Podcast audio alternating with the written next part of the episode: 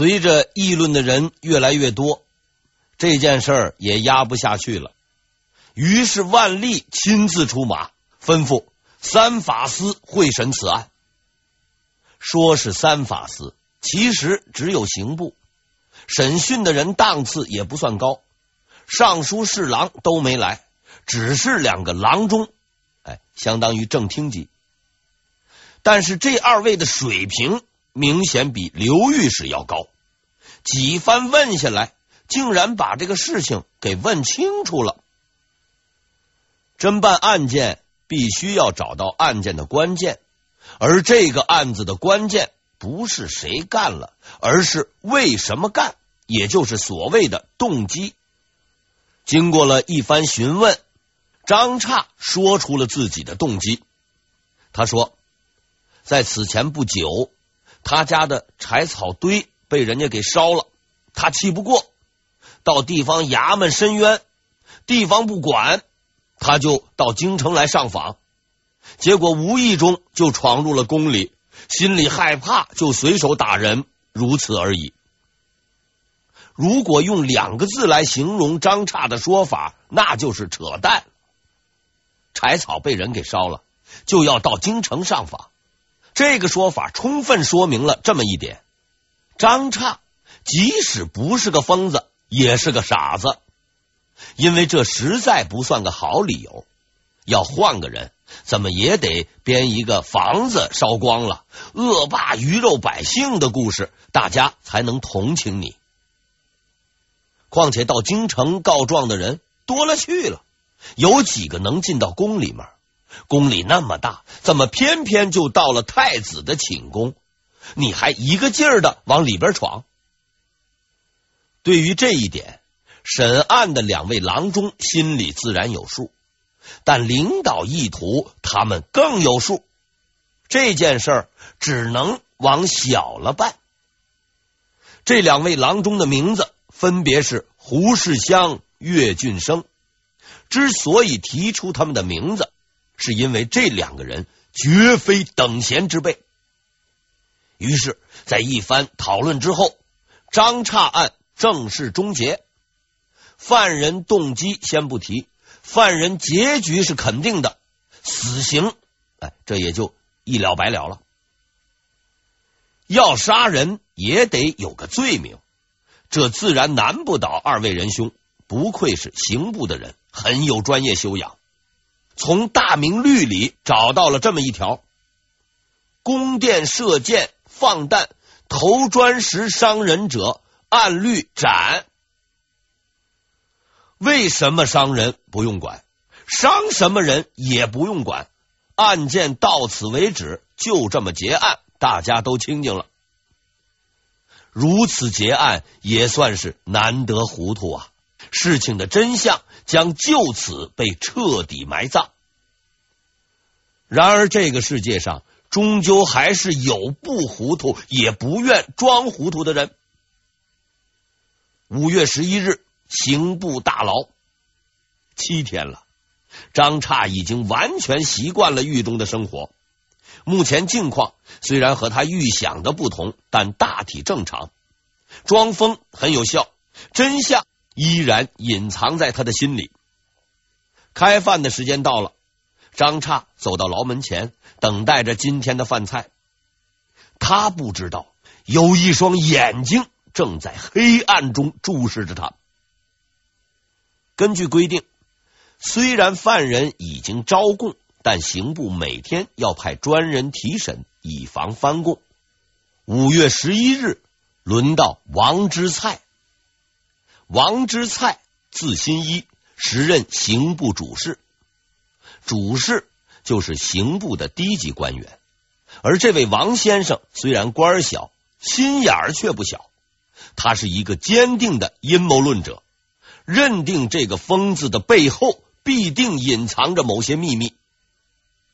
凑巧的是，他到牢房里的时候，正好遇上开饭，于是呢，他就没出声，找到一个非常隐蔽的角落，静静的注视着那个疯子。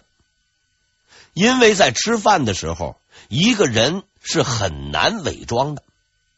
之后的一切都很正常。张叉平静的领过饭，平静的准备吃饭。然而王之璨已然确定，这是一个有问题的人，因为他的身份是疯子，而一个疯子是不会如此正常的。所以他立即站了出来，打断了正在吃饭的张刹，并且告诉看守即刻开始审讯。张刹非常意外，但随即镇定下来。在他看来，这位不速之客和之前的那些大官没有什么区别。审讯开始，和以前一样，张刹装疯卖傻。但他很快惊奇的发现，眼前这个人一言不发，只是静静的看着他。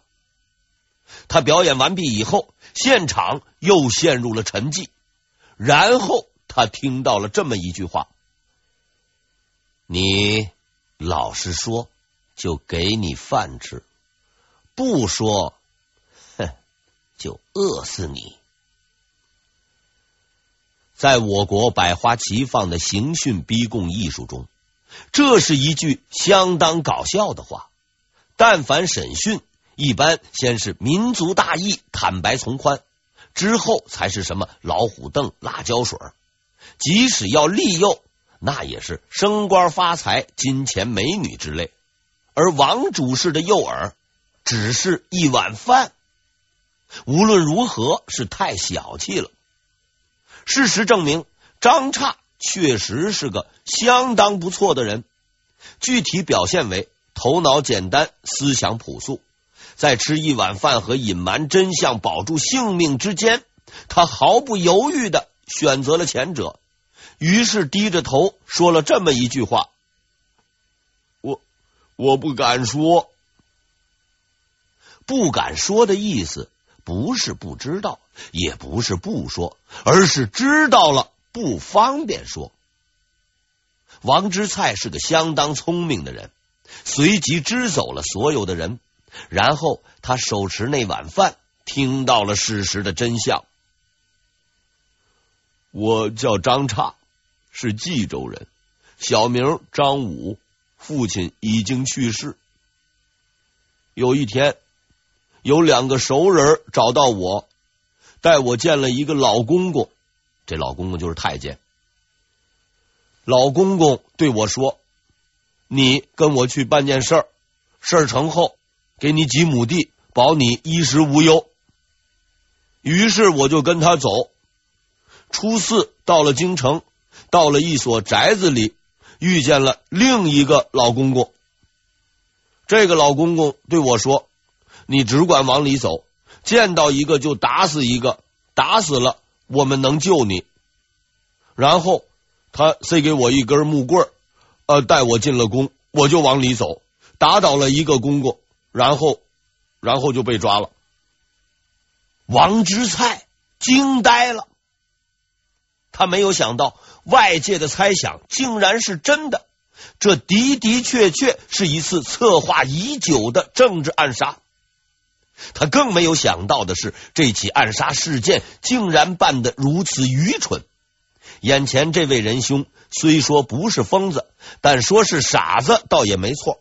而且不是武林高手，也不是职业杀手，最多最多也就是个彪悍的农民。过程也极其可笑，听起来似乎是群众推荐太监使用，顺手就带到京城。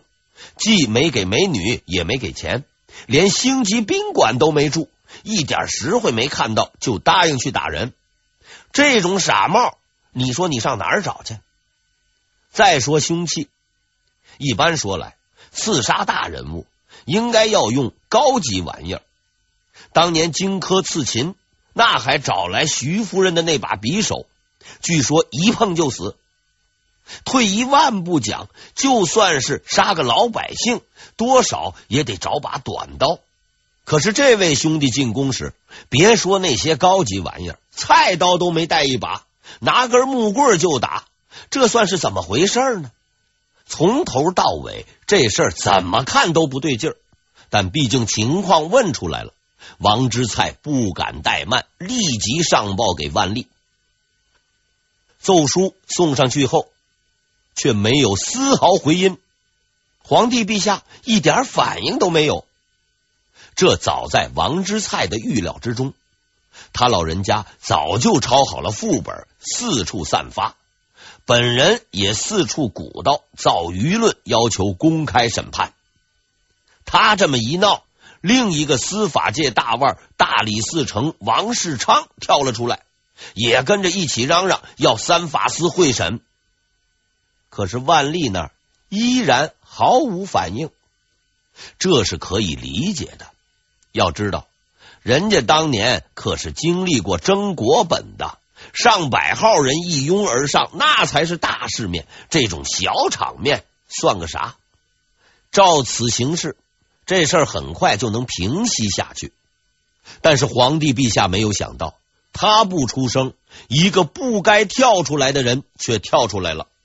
这个人就是郑贵妃的弟弟郑国泰。事情的起因只是一封奏书，就在审讯笔录公开后的几天。司政陆大寿上了一封奏书，提出了几个疑问。既然张差说有太监找他，那么这个太监是谁？他曾到京城进过一栋房子，房子在哪里？有个太监和他说过话，这个太监又是谁？这倒也罢了，在文章的背后。他还扯了句无关痛痒的话，大意是：以前福王册封的时候，我曾上书希望提防奸邪之人，今天果然应验了。这话虽说有点指桑骂槐，但是其实也没说什么。可是郑国泰先生偏偏就蹦了出来，写了封奏书为自己辩解。这就是所谓对号入座。他形象的说明，郑国泰的智商指数和他的姐姐基本上属于同一水准。这还不算，在这封奏书中，郑先生又留下了这么几句话：“我有什么推翻太子的阴谋？又主使过什么事儿？收买亡命之徒是为了什么？”这些事儿我想都不敢想，我更不敢说，也不忍听啊！该举动生动的告诉我们，原来“蠢”字嗨是这么写的。郑先生的脑筋实在是愚昧到了相当可以的程度。这种货真价实的“此地无银三百两”，言官们自然不会放过他。很快，工科给事中何世进就做出了反应。相当激烈的反应。谁说你推翻太子？谁说你主使？谁说你收买亡命之徒？你既辩解又招供，欲盖弥彰。郑国泰哑口无言。事情闹到这个地步，已经是收不住了。此时，几乎所有的人都认为事实真相即将大白于天下，除了王之璨。初审成功以后，张差案得以重审，王之璨也很是得意了几天。然而不久之后，他才发现自己忽视了一个很重要的问题。张差装疯非常拙劣，喂晚饭就开口，为何之前的官员都没看出来呢？思前想后，他得出了一个非常可怕的结论：他们。是故意的。第一个值得怀疑的，就是首先审讯张差的刘廷元。张差是疯子的说法，即源于这个人。经过摸底分析，王之璨发现，这位御史先生是个不简单的角色。此人虽然只是个巡城御史，却似乎与郑国泰有着紧密的联系。而此后复审的两位刑部郎中胡世襄、岳俊生，跟他交往也很密切。这似乎不奇怪。虽然郑国泰比较蠢，实力还是有的。毕竟福王受宠，主动投靠的人也不少。但是很快，王之璨就发现事情远没有他想象的那么简单。因为几天后，刑部决定重审案件，而主审官正是那位曾认定刘廷元结论的郎中胡世襄。胡世襄时任刑部山东司郎中，就级别而言，他是王之粲的领导。而在审案过程中，王主事惊奇的发现，胡郎中一直闪烁其词，咬定张差是真疯，迟迟不追究事实真相。一切的一切给了王之蔡一个深刻的印象，在这所谓疯子的背后，隐藏着一股庞大的势力，而刘廷元、胡世香只不过是这股势力的冰山一角。让他疑惑不解的是，指使这些人的似乎并不是郑国泰。虽然他们拼命掩盖真相，但是郑先生在朝廷里人缘不好，加上本人又比较蠢，要说他是后台老板，实在是抬举了。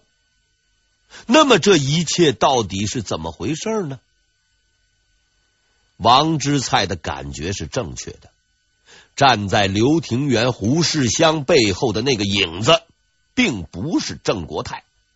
这个影子的名字叫做沈一贯。就沈一贯的政绩而言，在史书中也就是个普通角色，但事实上，这位仁兄的历史地位十分重要，是明朝晚期研究的重点人物。因为这位兄弟的最大成就。并不是搞政治，而是搞组织。我们有理由相信，在朝廷工作期间，除了日常政务外，他一直在干一件事儿：拉人。怎么拉？拉了多少？这些都无从查证。但有一点我们是确定的，那就是这个组织的招人原则：浙江人。沈一贯。是浙江四明人，在任人唯亲这点上，他和后来的同乡蒋介石是异曲同工。于是，在亲信的基础上，他建立了一个老乡会。这个老乡会在后来的中国历史上被称为浙党，这就是沈一贯的另一面。他是朝廷的首辅，也是浙党的领袖。应该说。这是一个明智的决定，因为你必须清楚的认识到这样一点：在万历年间，一个没有后台就是皇帝，没有亲信就是死党的首辅，那是绝对坐不稳的。所以沈一贯干了五年，叶向高干了七年，所以赵志杲被人践踏，朱庚无人理会。当然了，搞老乡会的绝不仅仅是沈一贯。除了浙党以外，还有山东人为主的齐党、湖广人，也就是现今湖北、湖南为主的楚党，这就是历史上著名的齐、楚、浙三党。这是三个能量极大、战斗力极强的组织。组织的骨干成员就是盐官，盐官包括六部给事中以及督察院的御史，给事中。可以干涉部领导的决策，和部长就是尚书平起平坐，对中央事务有很大的影响。而御史相当于特派员，不但可以上书弹劾，还经常下到各地视察。高级御史还能担任巡抚。故此，三党的成员虽说都是些六七品的小官。拉出来都不起眼儿，却是相当的厉害。必须说明的是，此前明代二百多年的历史中，虽然拉帮结派是家常便饭，但明目张胆的搞组织并无先例，先例就是从这儿来的。这是一个很有趣的谜团，早不出来，晚不出来，为何偏偏这个时候出来呢？而更有趣的是，三党之间并不敌对，也不斗争，反而和平互助。这实在是件不符合传统的事。存在就是合理。一件事情之所以发生，是因为它有发生的理由。有一个理由让三党陆续成立，有一个理由让他们相安无事。是的，这个理由的名字叫做东林党。无锡的顾献成只是一个平民，他所经营的只是一个书院，但几乎所有人都知道这个书院可以藐视当朝的首辅，说他们是木偶婴儿。这个书院可以阻挡大臣复起，改变皇帝任命。大明天下，国家决策都操纵在这个老百姓的手中。从古至今，如此牛的老百姓，我没有见过。无论是在野的顾献成、高攀龙、赵南星，还是在朝的李三才、叶向高，都不是省油的灯。东林党既有社会舆论，又有朝廷重臣，要说他是纯道德组织，鬼才信。